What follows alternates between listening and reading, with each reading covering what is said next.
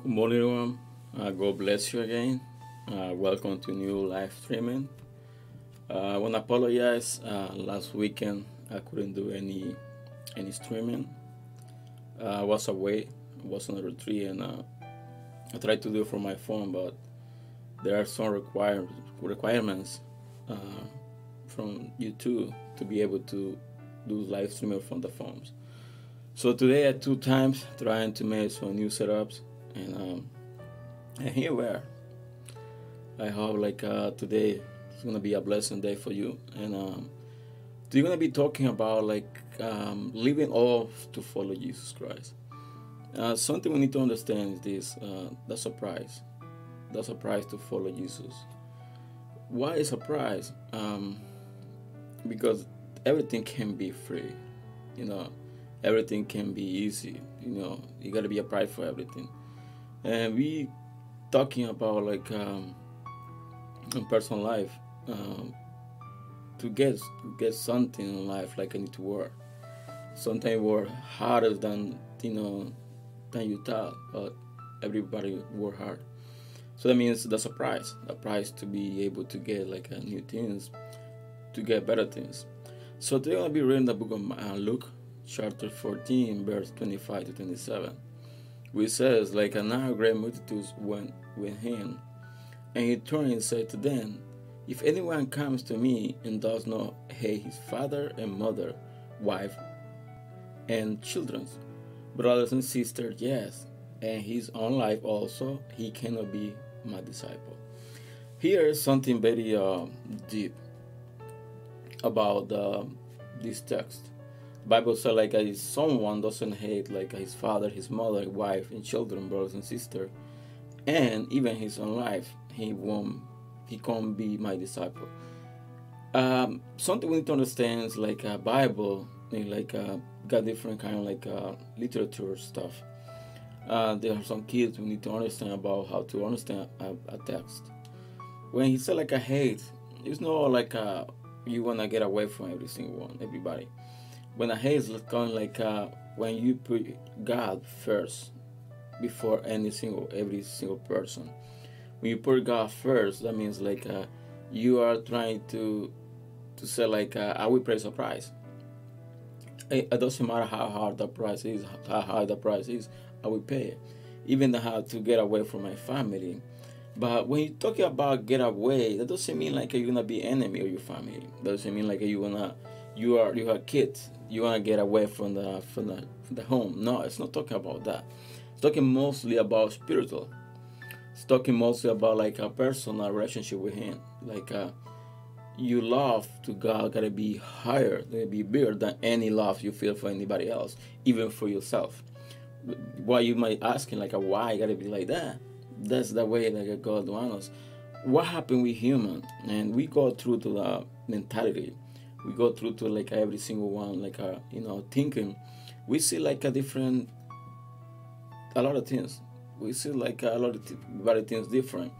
Especially humans when you give like a we will receive like a, spe- uh, a specific instructions then we mo- we might be you know chosen uh you know bad things.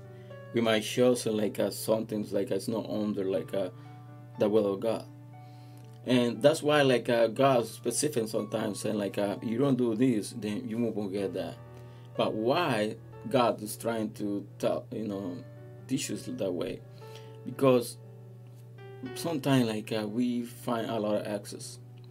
We find a lot of access to get away from the call from God. We gotta get a lot of access to be able, you know, to get into a close relationship with God. And the verse 27 says, like, and whoever does not bear his cross and come after me cannot be my disciple. So here's talking about two things. First, talking about like uh, if someone doesn't hate his father and his mother, his wife and children, brothers and sisters, even his own life, he cannot be my disciple. And but the second um, thing is, talking about is like uh, Whoever does not bear his cross and come after me cannot be my disciple. What does this mean? And that's something we need to go deeper with this. When we came to God, when we came to Jesus Christ, like uh, we pay, like uh, we are under construction. You know, when we are in construction, I mean, like a lot of things need to be get away from us, and new things gotta put it on. But when it said like uh, take his cross, I mean, like uh, we are witnesses. We have like a lot of things like uh, he make us like uh, you know go down.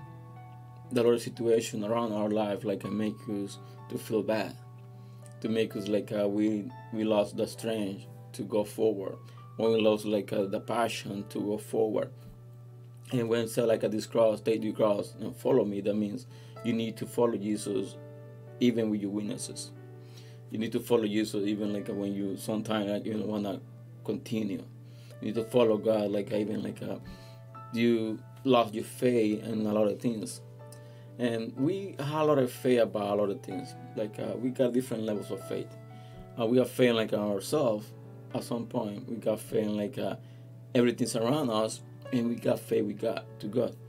But the faith we can allow, that's the faith to God and the faith to ourselves. Because what happens is like when you lose your faith in yourself, then you go into a situation where you start getting like uh, bad. You start getting like uh, you are not enough. You start getting like a frustrated. You start getting like into the one point where you say like uh, I'm not enough to follow God. I'm enough. I'm not good enough to be part of the church. I'm not good enough, you know, to do all those things.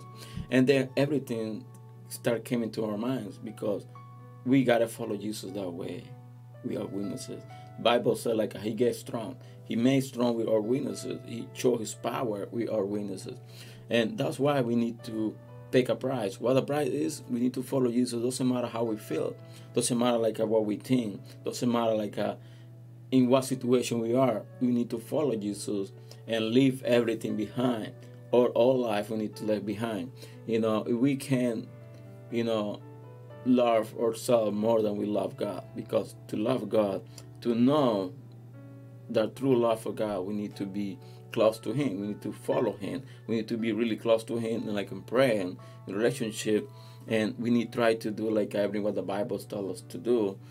You know, reading, interpreting the Bible the right way, because that's something happening to a lot of people. That doesn't have like a good interpretation for the Bible. They like they got some text, they like uh, get out of context, and we need to be careful of what we read and what we understand the best way to read the Bible is like a meditating on it. You know, take time to meditate on the Bible. You know, ask God. You know, for the answer, ask God like a um, illumination. He can illuminate our mind to understand what we're reading, and something. The only way like He can do is through the Holy Spirit. We need the Holy Spirit to to gain our life and do the changes that God wants to change. But as we thought at the beginning, we gotta pay the price to follow Jesus is pay a price. You gotta live all to follow Jesus Christ. Because at the end, He's the one who will give us back more than what we lost. So this has been the message for today. And um, I hope I've been blessed to you. And as to share this video, and that's the case, and I'll see you next, I mean, see you tomorrow with no live streaming. And um, I hope you have been, you know, enjoying the, the this week and I hope you can enjoy the rest of the day. So God bless you, and I'll see you tomorrow.